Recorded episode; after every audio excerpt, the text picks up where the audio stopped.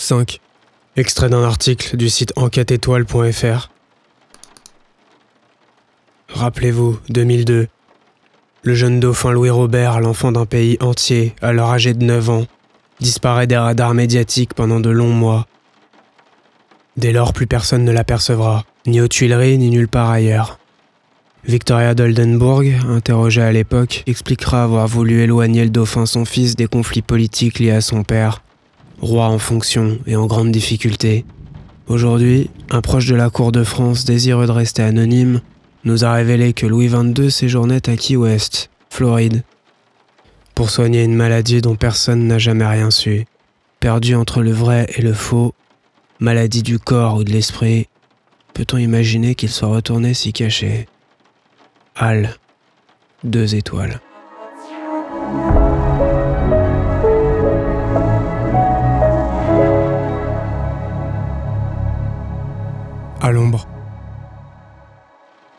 Le rendez-vous n'eut pas lieu le mardi, ni le suivant, ni celui d'après d'ailleurs.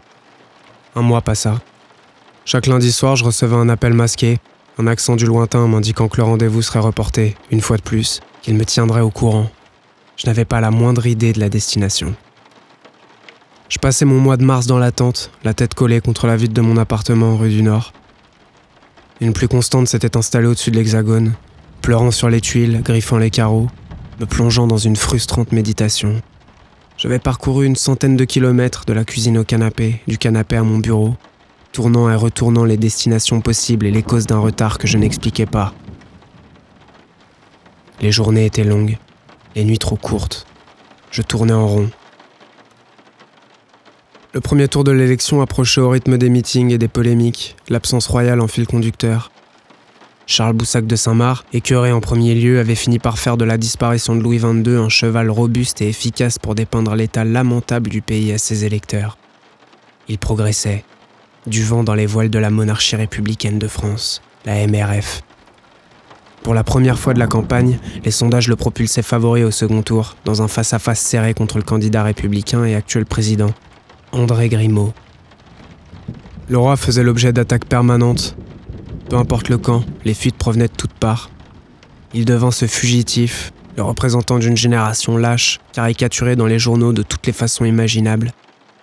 Une humiliation à la mode que j'avais lancée et qui, récupérée par la faune internet, m'écœurait de moi-même. La masse se déchaînait sur les réseaux sociaux. Je pouvais plus suivre la campagne. Cette déferlante de stupidité. Elle me rendait furieux, impulsif, casanier maladif, capable de crises d'énervement incontrôlables et conscient qu'un homme, aussi décidé soit-il, n'est jamais armé pour tous les fronts. Déçu finalement. Par ce pays, par son peuple. Je déprimais. Il y avait qu'une chose qui m'alimentait. Enquête étoile. Un site. Créé il y a quelques mois par trois anonymes, ils répertoriaient leurs recherches, des témoignages et bon nombre de pistes de réflexion sur la disparition.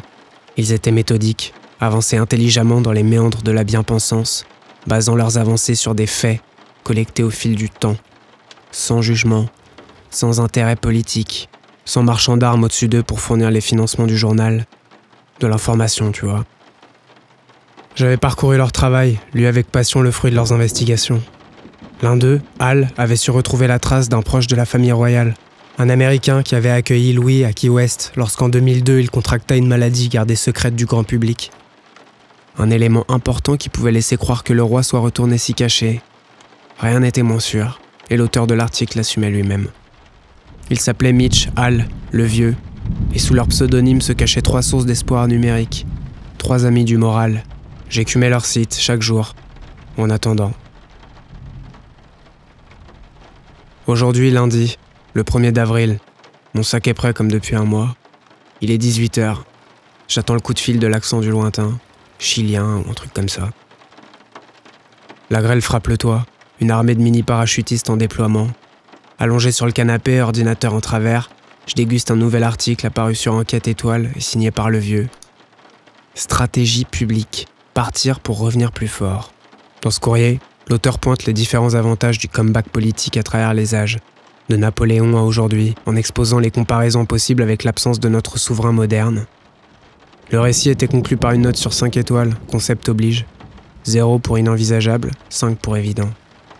La théorie selon laquelle Louis XXII aurait disparu pour refaire surface et profiter d'une nouvelle aspiration médiatico-politique en obtenait deux de la part de son auteur, de l'ordre du peu probable. J'étais souvent d'accord avec le vieux. Je me trimballe des nuées d'énergie jusqu'au combiné, déjà trois bières dans le scaphandre. Personne ne m'appelle sur le fixe, c'est eux. J'avise mon reflet dans le miroir de l'entrée. J'ai maigri. On viendra vous chercher demain à midi rue du Nord. Voyagez léger. Passeport et grosse nuit de sommeil. À demain, monsieur Kanté. Renard raccroche.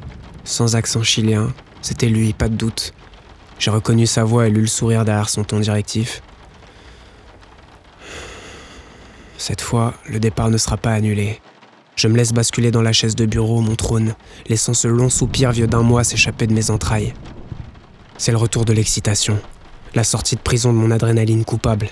Je ne dormirai pas ce soir, impossible, et m'assurer qu'aucune zone d'ombre ne puisse entraver ma discussion avec Albatros. Je serai prêt